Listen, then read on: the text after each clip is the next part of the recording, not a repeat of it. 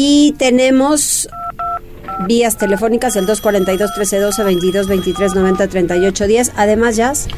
Estamos a través de Twitter y Facebook en las páginas de Tribuna Noticias, Tribuna Vigila, Código Rojo, La Magnífica y La Magnífica 999 de Atlixco. Muy bien, muchísimas gracias. Y con esto, las tendencias. Tribuna PM presenta Tendencias. ¿Cuáles son esas tendencias? Muchas eh, gracias Loli. Fíjate que empezamos con estas polémicas declaraciones de John Kennedy, que es un eh, senador eh, republicano de Estados Unidos. bueno, manifestó algunos comentarios que no gustaron mucho al gobierno de México y tal cual. dijo, sin Estados Unidos México estaría comiendo comida para gatos de una eh, lata y eso es eh, pues eh, bueno estas declaraciones son con todo este tema sobre la eliminación de decretos que había desde que estaba Donald Trump de, presidente de Estados Unidos con, por la pandemia de COVID-19. Obviamente hay declaraciones y la respuesta del gobierno mexicano, en tanto Marcelo Ebrard eh, contestó a estos insultos y dijo es un señor ignorante eh, racista. También el presidente López Obrador pidió a los mexicanos e hispanos en, este, en Estados Unidos no votar por el senador republicano. Son temas bastante complicados. Eh, estaremos al pendiente en lo que sigue. Y también ya en temas mucho más amables empezamos con este porque Fíjate que las carnitas fue, eh, bueno, este platillo mexicano de carne de puerco fue reconocido como el número uno en, a nivel mundial en, eh, pues digamos, en alimentos. Pero ahí había otra, ¿no? Este que estaba en competencia. Así es, eh, digo, no es, eh, en los, otros platillos mexicanos que también están en este listado es la cochinita pibil, que también a mí me encanta, es bastante deliciosa con esa cebollita morada. y pedacitos de chile habanero y también estaba el platillo pocochuc que es un platillo yucateco que la verdad no he tenido la fortuna de probar. De probarlo. Y cerramos con esta que estoy seguro te va a interesar porque en días recientes se anunció que la preventa para los conciertos de Luis Miguel en México va eh, para un banco español eh, que está aquí en, nuestro país, para no decir nombres, pero fíjate que esta institución bancaria ha eh, pues eh, dicho que ha duplicado el número de registros de eh, personas que quieren sacar su tarjeta bancaria y esto para tener los beneficios de nueve meses sin intereses para el concierto, bueno, los conciertos de El Sol. Aprovechan, ¿verdad? Aprovechan. Todo esto, Loli, está a detalle en nuestro portal tribunanoticias.mx y si nos están viendo por redes sociales, en un momento más nos restablecemos. Hoy tenemos un problema. Ah, ok. Aquí.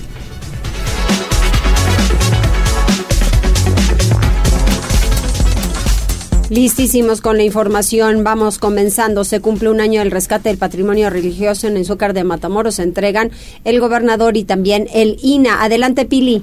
Gracias, Mariel. Y bueno, pues así es, fíjate que, eh, bueno, pues hoy ha sido una gira de trabajo por el azúcar de Matamoros, en donde, bueno, pues eh, se está haciendo, digo, todavía no termina, pero bueno, pues lo importante es que se hizo un recuento pues de los daños que nos dejó precisamente el temblor del de 2017. Tú sabes el tiempo que ha pasado, prácticamente seis años, y que, bueno, pues lamentablemente eh, todavía eh, se vieron afectados 220 inmuebles, de acuerdo al reporte de Diego Prieto, que es el director general del Instituto Nacional de Antropología e Historia, quien eh, pues dio el banderazo hoy para las obras de restauración que habrán de realizar a partir de este mes pues la Secretaría de Cultura del Gobierno Federal y del Gobierno del Estado. El INA, pues solamente será el que vigile qué tipo de obras se van a hacer en estos inmuebles. Esto es lo que dice el director del INA. El presidente ofreció que los recursos necesarios se liberaran ya Él mismo compartió la angustia de cómo a veces las burocracias hacen que un recurso necesario, que un recurso comprometido tarde en ser ejercido. Y esto ya no va a ocurrir. En años pasados ha resultado que el recurso para las restauraciones pues llega en los meses de octubre, de noviembre y a veces hasta de diciembre y ya no da tiempo. Pero esto ya no va a ocurrir, asumo porque pues el jefe del ejecutivo nos lo planteó el día de ayer y le pidió de manera muy encarecida al gobernador Salomón que conduzca la tarea de la mano con quien va a coordinar el esfuerzo nacional para terminar este trabajo de restauración y reconstrucción de los bienes históricos afectados por el sismo o los sismos de 2017. Y bueno, pues se reconoce que finalmente el INA pues no pudo realizar todos estos importantes trabajos en los 220 inmuebles que se vieron afectados. Y por eso, bueno, pues ahora, es decir, el gobernador le planteó precisamente al gobernador, eh, perdón, al presidente, pues de que este atraso era inconcebible, sobre todo, bueno, pues porque han pasado ya seis años desde el temblor y bueno, pues no se ha podido rescatar todo este patrimonio que además es de carácter federal. Y entonces, bueno, el presidente tomó la determinación que pues para evitar la burocracia fuera la Secretaría de Cultura del Gobierno Federal y también, eh, por supuesto, el gobierno local, quienes estuvieran a cargo de estas obras. Por eso el gobernador Sergio Salomón Céspedes señaló que asume el compromiso y esto dijo. Hoy viene una etapa importante, no menos importante que la primera, que es la de ejecución. Pero no podríamos estar en este momento sin entender que hubo un inicio, hubo un principio, hubo un levantamiento, hubo un análisis puntual. No es tan fácil llegar a la clapalería de la esquina y comprar las cosas para ello. Por eso la especialidad que se tiene por parte de Nelina también creo que es un tesoro que tenemos que aquilatar. Así es que muchas gracias por todo el compromiso, por todo el respaldo y por lo que vamos a hacer juntos. Y efectivamente el día de ayer estuvimos en Palacio Nacional con un hombre comprometido con su país, con su tiempo y con la historia. Que la meta es acabar con la desigualdad, en donde no hay ni pelo ni tamaño y lo que él busca que sea un servicio claro para todos. La reunión de ayer fue para dejar una instrucción muy clara. Tenemos que terminar todo lo que empezamos. No hay pretextos para poderlo hacer. Generemos las condiciones necesarias. Estado, federación, municipios y iglesia hagan un solo frente para poder generar estas condiciones. Y es que fíjate que debido a que desapareció el FONDEN, el Fondo Nacional pues de afectaciones, bueno, pues ya no había recursos y por eso Lina pues no podía continuar con los trabajos. Sin embargo, pues ya con el mandato que dio el presidente, entonces es la Secretaría del Gobierno Federal, eh, la Secretaría de Cultura del Gobierno Federal y el Gobierno del Estado quienes ahora asumen, bueno, pues el compromiso de terminar esta restauración del patrimonio tan importante. Y bueno, como parte de ese patrimonio, Mariloli, fíjate que es también la entrega que se acaba de hacer hace un momento del caballo de Santiago Apóstol que sufrió pues serias afectaciones durante el temblor. Al caerse la cúpula se vio afectado pues el santo patrono de esa región de Izúcar, Santiago Apóstol, que fue también restaurado por el INA y que, bueno, este día viene a ser Diego Prieto, el director general del INA, la entrega de este caballo, tal como lo señaló la directora de la Dirección de Conservación Carmen Castro. Eso dijo. Instituto Nacional de Antropología e Historia de rehacer el caballo, que como todos ustedes saben, lamentablemente con la caída de la cúpula, pues quedó totalmente destruido. El Santiago quedó eh, aplastado entre los escombros, pero afortunadamente sigue siendo la pieza original.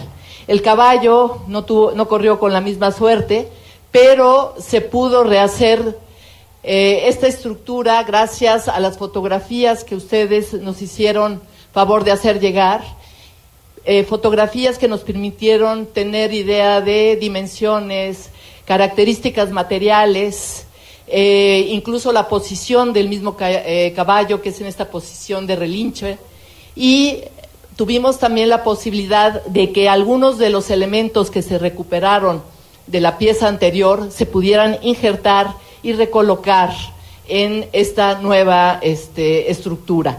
Ya lo verán, es una pieza maravillosa, el conjunto escultórico mide casi seis metros y estábamos todos esperando que regrese aquí al templo en el presbiterio. y bueno, pues eso, los, la gente de Izúcar de Matamoros pues está contenta porque finalmente se ha entregado de nueva cuenta la gran escultura del apóstol Santiago, que ya fue entregada el año pasado, y ahora su caballo. Por eso acudió incluso también a esta ceremonia el arzobispo de Puebla, Víctor Sánchez Espinosa, quien agradeció pues el trabajo pues de todo este personal de la Dirección de Conservación del Patrimonio Federal. El reporte, Mariloli. Muchísimas gracias, Pili. Muy detallado y muy buena la información. Vamos ahora con Gisela, porque saldo blanco y buena asistencia a la Feria de Puebla reporta la autoridad municipal. Adelante, Gisela. Es un poco complicado ingresar solamente por un lado, esto es por el de la tienda de conveniencia, porque cerraron todos los accesos por el lado de la bandera y demás, eso me pude percatar ahora que fuimos a la feria, pero mira, con todo y todo la gente está llegando al recinto, al centro expositor, ya recinto ferial, ese ya no es, ese fue hace mucho tiempo, centro expositor, donde está la feria. Adelante, Gise. Así es, Mariloli, te saludo con mucho gusto, igual que a nuestros amigos del auditorio, y precisamente al destacar que ha existido una buena participación y también una muy buena asistencia, no solo de poblanos, sino de personas de otras partes del país. El alcalde Eduardo Rivera Pérez reportó saldo blanco en lo que va de la Feria de Puebla. En entrevista, el edil puntualizó que se han reportado incidentes menores, mismos que han sido controlados por la autoridad correspondiente. De ahí que hasta este viernes 12 de mayo el balance es positivo. Y por ello indicó que pese a la cantidad de personas que arriban a la fiesta de las y los poblanos, pues se han atendido todos los reportes y también las peticiones. Y por ello confió en que el próximo domingo 14 de mayo, durante el cierre, se mantendrá dicho saldo. Rivera Pérez refirió que el gobernador Sergio Salomón Céspedes Peregrina será el encargado de revelar todos los datos. Una vez que afirmó, mantienen estrecha coordinación para abonar a las y los ciudadanos. El reporte, Mariloli. Muchísimas gracias, Gise. Vamos con Liliana Tecpanecatl porque San Nicolás de los Ranchos hace censo de vehículos en caso que avance la actividad del volcán Popocatépetl. Mire, más vale prevenir y no lamentar, pero lo único que sí les digo es que algunas rutas de evacuación las tienen o que cambiar de dirección o que quitar a vendedores ambulantes y a tantos que afectan una ruta de evacuación aquí por el lado de Puebla, porque del de Atlisco ya sabíamos por parte de Jessica que querían cambiar una ruta de evacuación y al ratito le preguntamos exactamente cuál es para no dar información incorrecta. Vamos con Liliana. Lili. Loli, gracias, buenas tardes, te saludo con gusto, igual que el auditorio. Pues fíjate que el Ayuntamiento de San Nicolás de los Ranchos realizó un censo de los vehículos con que cuenta el municipio en caso de que el semáforo de alerta del volcán Popocatépetl avance. En total se tienen 3.010 vehículos para evacuar una población de 13.000 habitantes. Gumaro Sandre Popoca, edil de la demarcación, que es una de las más cercanas a Don Goyo, especificó que la Policía Municipal cuenta con ocho patrullas, todas camionetas pick-up, ocho, y bueno, el DIF municipal tiene dos vehículos más y la población tiene tres mil unidades. Todas estas son camionetas e incluso camiones pequeños. Este censo se levantó, dijo, ante la intensa actividad del volcán y por instrucciones de la Guardia Nacional que ha hecho presencia en la comunidad varias veces en semanas recientes. Él también informó que Protección Civil y autoridades municipales de San Nicolás de los Ranchos, Calpan y Nealtican ya han realizado al menos tres simulacros de evacuación de estas comunidades en caso de que la actividad del Popo vaya en ascenso. Escuchemos lo que él decía.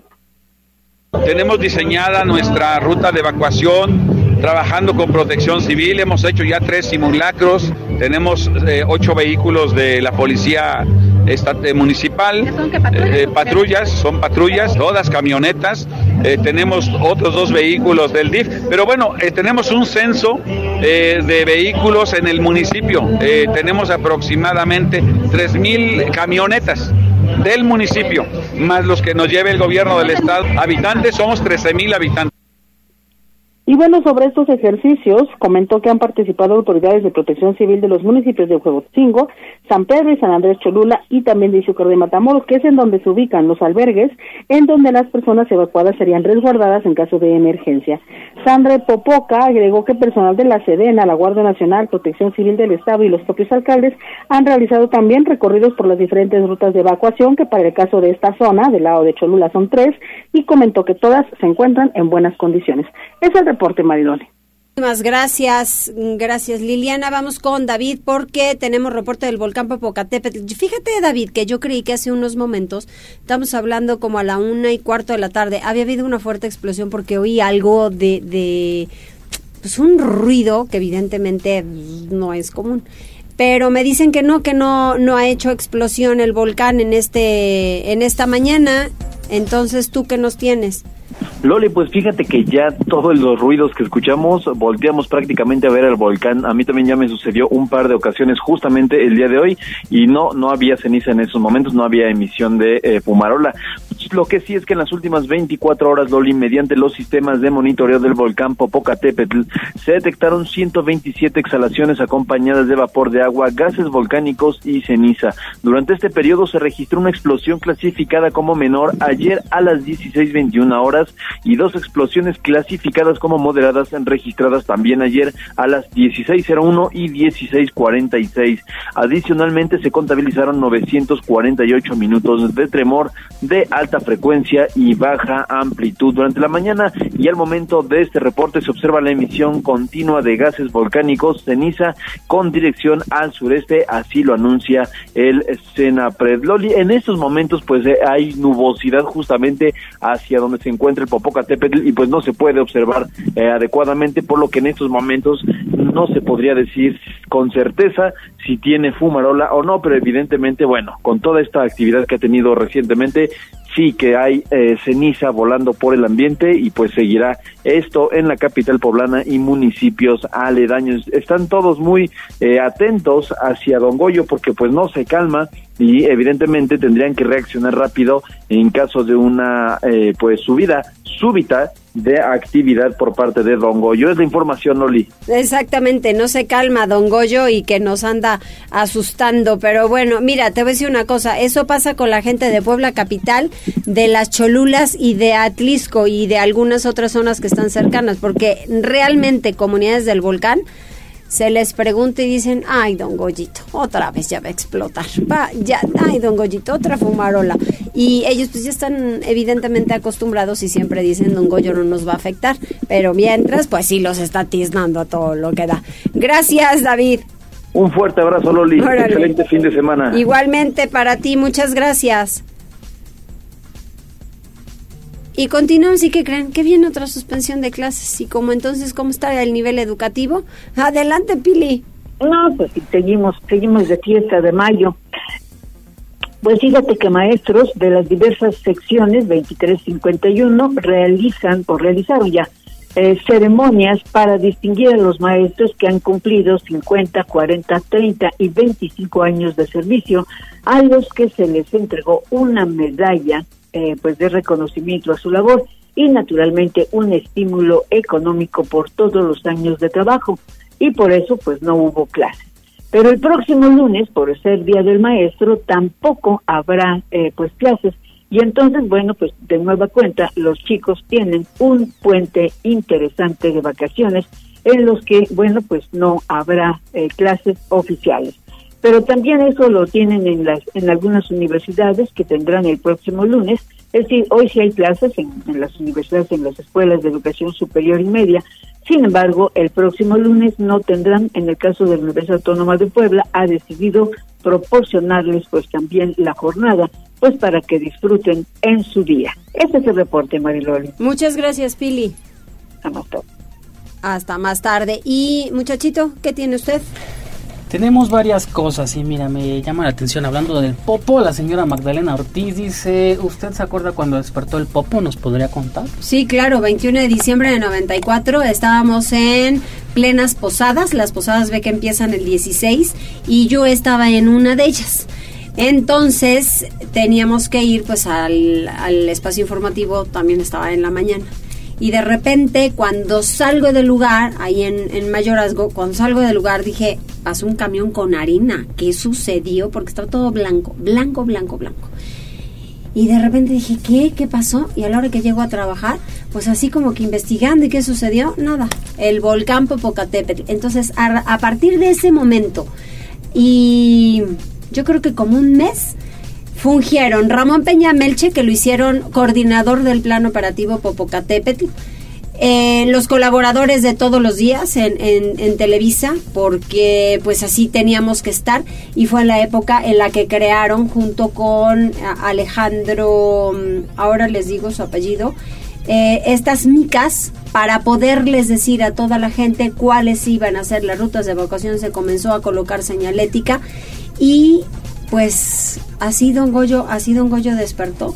Entonces, a mí me parece que pues desde ahí no, no ha estado no ha estado inactivo, eso me queda claro. Después en el 98 tuvo una explosión fuerte y en tiempos de Melquiades Morales el secretario de Gobernación Carlos Alberto Julián Inácer un jueves decide evacuar.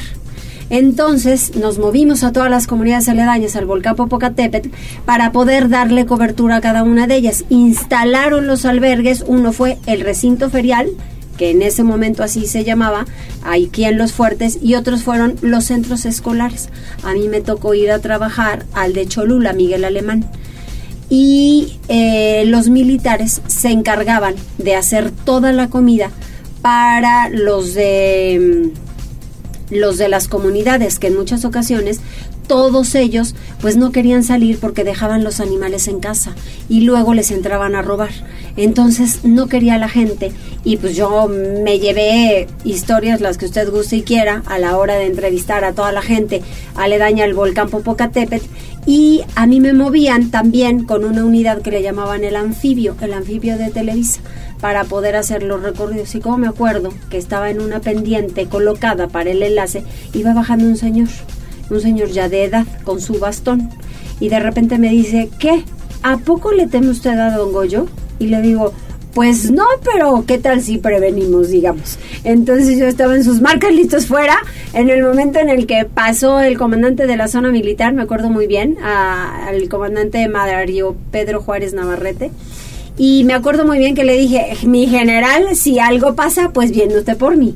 Y entonces me dice, claro Mariloli, vamos a seguir recorriendo y así es como desplegaron las diferentes unidades y demás, pero eso fue eh, ya también pues cercano a, al 98 que había explotado. Yo ahí tengo todos los datos registrados, unos de ellos sí están en mi cabeza muy muy claros, pero el, el volcán les digo, explota ese 21 de diciembre de 94 en la madrugada y estábamos en Posadas y después otra fuerte explosión que fue la del 98 y ese fue eh, también 18 de diciembre, la fecha fue 18 de diciembre y era lunes. Y ya después les cuento por qué fue lunes y me acuerdo perfectamente el por qué. Y ese día estuve en la noche desde las siete y media en la terraza de Televisa hasta las dos y media de la tarde de la mañana perdón. Constante. No me movieron para nada. Y un frío un frío que, les cuento, me daban café, pero era para mis manos, porque con al estar deteniendo el micrófono, que se me engarró con los dedos. Y entonces yo dije, ¿y ahora qué? Me pusieron periódico. Este, todo mundo me prestaba cosas para poderme calentar un poquito y el café para las manos. Y me decían en, en México, dice, ay, qué rico café yo, pero no me lo estoy tomando. Mis manos están... El frío. Del frío completamente engarrotadas. Pero bueno, pues así estuvo el asunto. Y mm, a ver, me están diciendo, me están comentando, en 2000, en 2000 sí fue esa, cerramos la semana escuchando, gracias Joaquín Sánchez, y la del 2000, pues fue esa entonces, no fue en el 98, sino que fue en el 2000, yo me acuerdo de un 18 de diciembre, y entonces fue esa de 2000. Voy a, voy a verificar mis, mis fechas, que las tengo ahí guardaditas, pero pues la del 21 de diciembre de 94 despierta, es decir, no hay pierde, y después hubo una muy fuerte, que fue cuando Carlos Alberto Julián y Nasser ya había eh, evacuado a muchas comunidades aledañas al volcán. ¿Tenemos algún otro mensaje? Sí, rápido, Franja de Metal. Saludos, Maridor, y a todos en cabina. Miguel Romero, buenas tardes. buen regreso de sus vacaciones y que tenga buen fin de semana. Con mi ángel se reporta. Maribel Vázquez, excelente tarde Loli, qué calor. Y cerramos con un servicio social. Y es que Ángel Ochoa dice buenas tardes, me podrían ayudar a conseguir o si alguien me puede prestar un tanque de oxígeno portátil. Es para mi hijo y se va a usar para sus traslados a consultas. Eh, mi número es el 2223 81 78 13. Lo repetimos, 2223 81 78 13 y lo compartimos en redes sociales. Mm, eh, ¿Me lo pasas directo para poder pedir ayuda a la Secretaría de Salud? En este momento te lo paso. Posiblemente tengan alguna disposición de un tanque para este este pequeño. Te lo paso, Lore. Muy bien, pues hacemos una pausa, regresamos. Gracias por enlazarte con nosotros. Arroba Noticias Tribuna en Twitter y Tribuna Noticias en Facebook. Tribuna PM.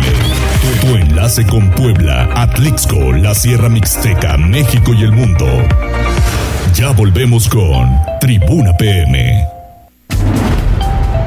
Noticias, tendencias y más. Estamos de regreso. Tribuna PM, tu enlace en Puebla, Atlixco y la Sierra Mixteca. Tribuna PM presenta Tecnología. Y continuamos 14 horas con 33 minutos. Un saludo a Celina Orozco y también a Marta Sánchez que nos está escuchando. Saludos Martita, que siga el buen trabajo. Y nos vamos con otras cosas en tecnología. Fernando Thompson, ¿qué tanto saben de nosotros en redes sociales? ¿Cómo estás? ¿Cómo, amigos? A ver, la verdad es que todos entramos con singular alegría al tema de las redes sociales. Andamos en LinkedIn, eh, TikTok, que es la de más de moda, eh, Facebook, que es donde la gran mayoría de los mexicanos este, andamos navegando, Instagram, pero además de los datos que ustedes proporcionan, que son los demográficos, edad, nombre, dirección, sexo, email, y tienen cantidad de información, usted dice, no, pues deben de tener máximo de mí 25 piezas de información. Todo lo contrario, amigos. Por ejemplo, la red TikTok que la tienen ahorita entre ceja y ceja en los Estados Unidos, el gobierno norteamericano, recolecta más de 400 piezas de información adicionales a cuando uno se suscribe a esa red social. Es decir, además de la información que usted pone, la red de TikTok en su aviso de privacidad y usted al firmar y decir que quiere pertenecer a esa red social, le está entregando información como su ubicación, los videos que sube, su lista de contactos y ellos hacen correlación entre sus contactos y las otras personas para saber qué le gusta, qué no le gusta, a qué es afín y demás. Vámonos a Facebook. Facebook tiene Mariloli más de 800 piezas de información de cada uno de nosotros, donde saben, sin que les digamos, a quién le vamos, saben que tú le vas al Puebla, aunque no lo hayas puesto, saben que detestas a la América, saben tu afinidad política, saben en un momento dado si eres religiosa o no eres religiosa y cómo usan toda esa información en teoría para campañas de mercadotecnia. Pero la verdad es que en el pasado, amigos, se han utilizado hasta para influenciarnos por quién votar. De ese tamaño. Ya ha habido escándalos, algunos se llamó como Cambridge Analytica, las cosas siguen igual. En Europa es donde los tienen, digamos que ya como que deteniendo o conteniendo, pero son 800 piezas de información. ¿Qué quiere decir estos amigos? Que para los mexicanos no existe privacidad en las redes sociales. No hay. Te conoce mejor que tu pareja. Porque entonces, Mariloli, lo que hace Facebook es relacionar la información de tus amistades, de tu cónyuge o de tu pareja o de tus amistades y sabe, por ejemplo, si eres fiel, si no eres fiel, que te gusta, que no te gusta. Tú puedes decir que eres heterosexual, pero tienes otro tipo de gustos en la red. Toda esa información la saben ellos. ¿Hasta dónde podríamos llegar? Fíjense amigos, hoy en China no es eh, Facebook o Google. Ellos tienen otra cosa que se llama WeChat y Baidu. Pero el gobierno norteamericano que tiene estas redes sociales controla a toda la población y a través de esas redes sociales califica, evalúa a cada uno de sus ciudadanos. Les pueden inclusive hasta prohibir el servicio a lo que es transporte público cuando hablan mal del partido o se comportan mal al parecer, de este gobierno dictatorial. Entonces, hay que tener mucho cuidado porque la privacidad de nuestra información en las manos equivocadas podría cobrarnos, Mariloli, una factura muy cara. Tú vas a pedir un empleo y resulta ser que se dan cuenta de que eres adicto, por ejemplo, a la pornografía o que eres una persona que tiene alguna enfermedad, por ejemplo, como el alcoholismo. Y todo lo hacen correlacionando la información con las fotografías, porque lo peor de todos, amigos, es que Google, Facebook, Microsoft, Apple, todas estas compañías, además de que tienen la información de las redes sociales, son los líderes en inteligencia artificial. Entonces, si tienen cientos de piezas de información, más aparte las máquinas de inteligencia artificial, señores, es una invasión directa a la privacidad de las personas por parte de estas compañías. ¿Cómo la ves, Mariloli? No, no, no, está impresionante. Entonces se van dando cuenta qué tanto te gusta o hacia dónde vas por lo que subes y por lo que consultas. Así es, Mariloli. Por ejemplo, tú puedes ser muy cuidadosa y de repente dices, no, pues yo no le voy a dar clic a esta foto porque si no se van a dar cuenta. Pero al rato lo que van a ver, oye, se le quedó viendo tanto tiempo a esa fotografía, entonces los gustos de esta persona es que le gustan de este tipo. O quita rápidamente algo, ah, entonces no le gusta y va en contra de, o de repente pones una expresión de carita que no te gustó o que te dio asco, lo que sea, todo lo va juntando, Mariloli, y son bien exactos para correlacionar la información. Te lo digo, nos conocen mejor que nuestros propios padres o que tu propia pareja, caray. Bueno, pues entonces a partir de ahora ojo con lo que suban y, este y consulten, ¿eh? porque hay muchos que les fascina, ¿no? Nada más por chismositos andar este pasando mujeres en cueros y este cosas así, a ver qué van compartiendo y entonces ya le, ya le costó el puesto al, al, que le decían Ricky, que fue el primer ministro de, de, Puerto Rico y en un escándalo precisamente a través de la red Meta, hoy Facebook o WhatsApp, se filtraron las fotografías que él mandaba en su grupo dentro de sus redes sociales. Exacto. Y, siendo una figura pública, Mariloli, eso es imperdonable. Imperdonable, así es. Muy bien, qué buen tema, qué buen tema, me encantó. Gracias, Fer, como siempre, que tengas un extraordinario fin de semana. Igualmente, Mari Loli, y amigos, si quieren saber más información y cómo cuidarse, sigan un servidor en soyfernando.com. Nos escuchamos el próximo viernes. Órale, pues, gracias. Reporte vial en este momento. Mariloli Pellón en Tribuna PM. Reporte vial. Desde la Secretaría de Seguridad Ciudadana compartimos el reporte vial en este viernes 12 de mayo. Tenemos una temperatura de 23 grados y un 40% de probabilidad de lluvia. Tenemos caída de ceniza, por lo que recomendamos cubrir nariz, ojos y boca con un cubrebocas o pañuelo. Proteger tu piel usando manga larga, sombreros o gorras. Mantenerte resguardado y no hacer actividades al aire libre. También cubre depósitos de agua para que no se contamine. Encontrarás buen avance en el Boulevard 5 de Mayo de Capitán Carlos Camacho Espíritu Avenida Manuel Espinosa Iglesias. También hay buen avance en la Diagonal Defensores de la República de la China Poblana a la 2 Poniente. Por otra parte, toma tus precauciones ya que se presentan asentamientos en la 31 Poniente al Boulevard 5 de Mayo y en la Avenida Fidel Velázquez entre el Boulevard 38 Sur y Boulevard Municipio Libre. Te recordamos que como parte de la rehabilitación integral de las calles del centro histórico, se mantienen cerradas las calles 16, 14, 12 y 10 Poniente. Utiliza vías alternas como la Diagonal Defensores de la República, la 23 y la 25 Oriente Poniente, el Boulevard Atlisco, el Boulevard Norte y la Calzada Ignacio Zaragoza. Hasta aquí el reporte vial y no olvides mantenerte informado y consultar los mapas de cierres a través de nuestras redes sociales en Facebook, Twitter e Instagram. Que tengas un excelente día. Y miren, a partir de hace un mes aproximadamente, nada más que no la hemos podido enlazar con tanta periodicidad los viernes, Elena Naya, que es una poblana y es una psicóloga muy, muy, muy talentosa, me ha propuesto una serie de temas importantísimos. Hoy vamos a hablar sobre la felicidad. Si se puede alcanzar, no se puede alcanzar y cómo. Adelante, Elenita. Mariloli, qué gusto saludarte y poder saludar a tu audiencia en este día viernes. Encantada de estar nuevamente con una participación y hoy para hablar acerca de si existe una fórmula para la felicidad cuánto nos inquieta a todos ser felices. De hecho, muchas personas piensan que es a lo que venimos al mundo y nos preguntamos cómo lograrlo, qué hay que cambiar, qué hay que adquirir, cómo debemos ser para poderlo acariciar por lo menos en algún momento de nuestras vidas. Hay quien persigue la felicidad todo el tiempo y lamentablemente siente estar muy a distancia de ella, con lo cual me parece que es importante que tratemos de entender qué nos ayuda a acercarnos a la felicidad. Muchos académicos y psicólogos que han estudiado este tema se han dado cuenta que es verdad que hay ciertos estados emocionales que parecen, de manera por lo menos momentánea y transitoria, evidenciar cierta felicidad.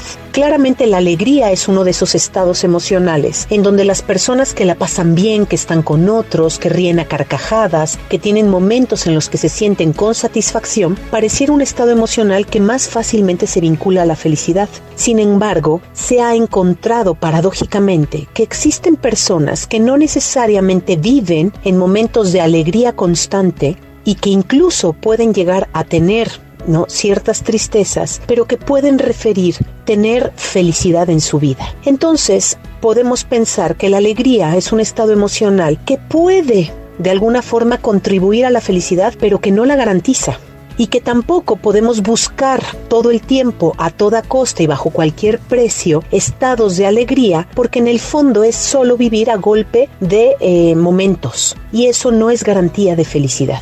También hemos aprendido que muchas circunstancias, sobre todo en lo que se expone en redes, pareciera la felicidad.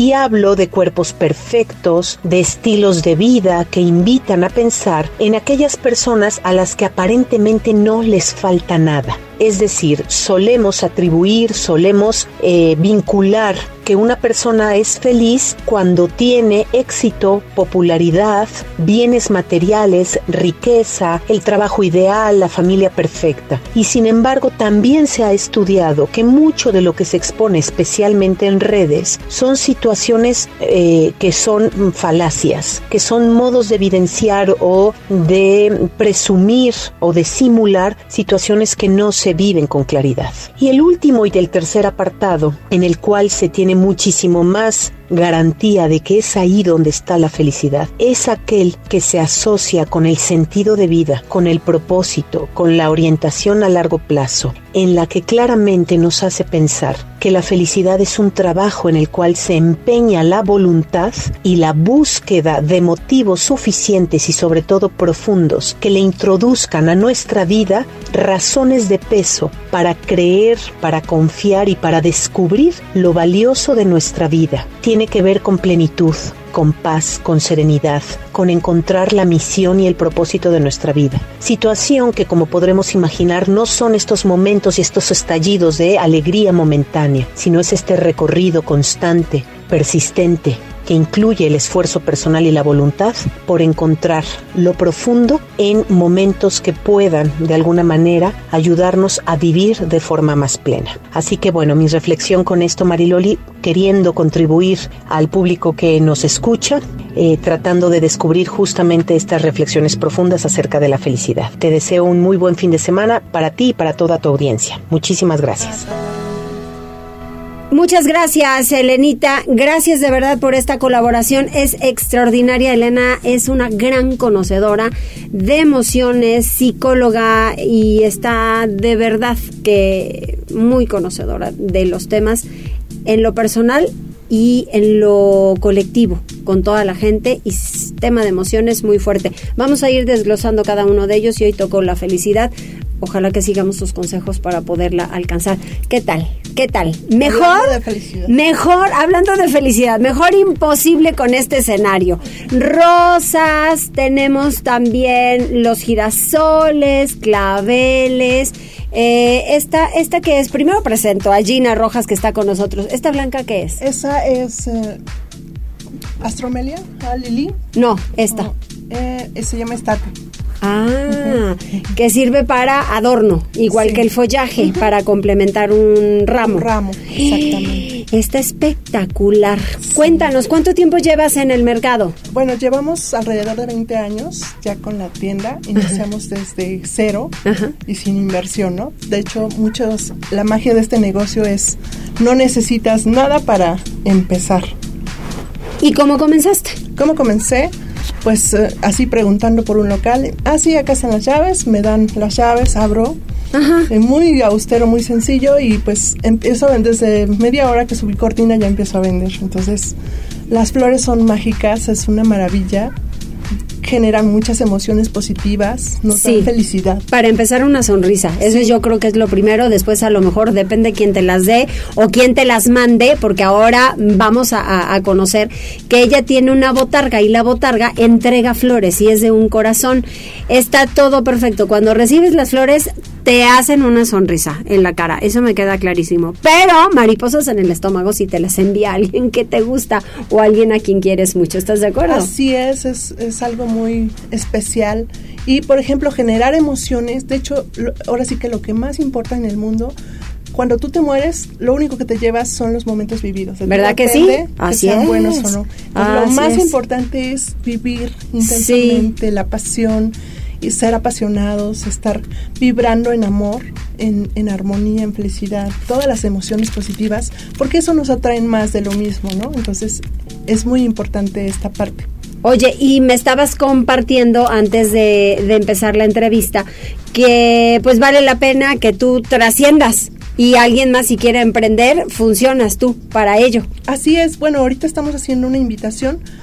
Em, bueno, actualmente soy vicepresidenta de la Red Mexicana de Franquicias y tenemos ahí una... Em, unos talleres para lo que es la capacitación y aprendan, ¿no? Entonces, por ejemplo, lo que es la unidad hace la fuerza, la unión hace la fuerza siempre. Entonces, ¿qué es lo más importante? Un negocio, cuando tú lo inicias, esa prueba y error, ¿no? Entonces, lo más importante es cuando ya tienes la fórmula del éxito, cuando ya sabes cómo funciona, ya, ya no hay pierde, entonces es ir a la segura. Y el éxito, mi frase es, el éxito compartido es más. Desde luego, desde luego. Cuando tú compartes, yo tengo el pastel, ¿quieres de la rebanada? Con mucho gusto. Entonces, eso, la unión hace la fuerza, la unidad es lo más importante.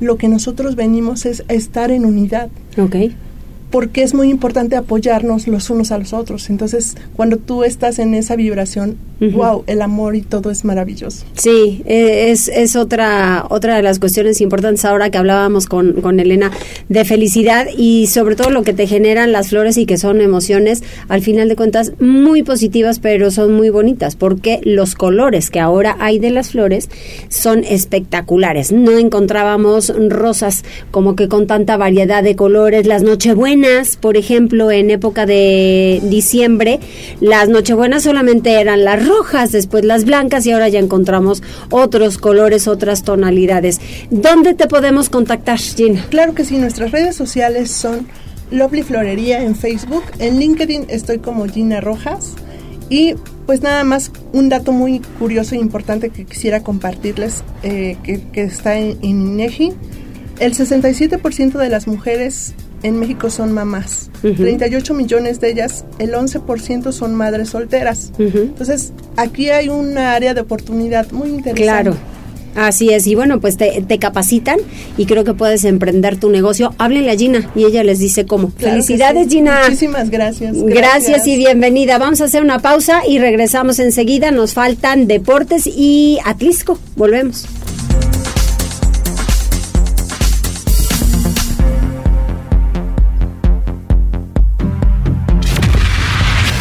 Gracias por enlazarte con nosotros. Arroba Noticias Tribuna en Twitter y Tribuna Noticias en Facebook. Tribuna. Tu, tu enlace con Puebla, Atlixco, la Sierra Mixteca, México y el mundo. Ya volvemos con Tribuna PM. Noticias, tendencias y más. Estamos de regreso. Tribuna PM, tu enlace en Puebla, Atlixco y la Sierra Mixteca. Desde Atlixco, nuestra corresponsal Jessica Ayala está lista con la información. Adelante Jessica desde Atlixco, cuéntanos qué hay. Hola Loli, muy buenas tardes y muy buenas tardes a todos los amigos que nos escuchan a través de la magnífica. En esta ocasión nos encontramos en Izúcar de Matamoros porque hoy se llevó a cabo la entrega oficial del caballo de Santiago Apóstol a este municipio. Con ello se concluyen los trabajos de restauración por parte de la Coordinación Nacional de Conservación del Patrimonio Cultural de Lina, quien fue la encargada de la intervención para el rescate del conjunto escultórico dañado por el sismo del 19 de septiembre.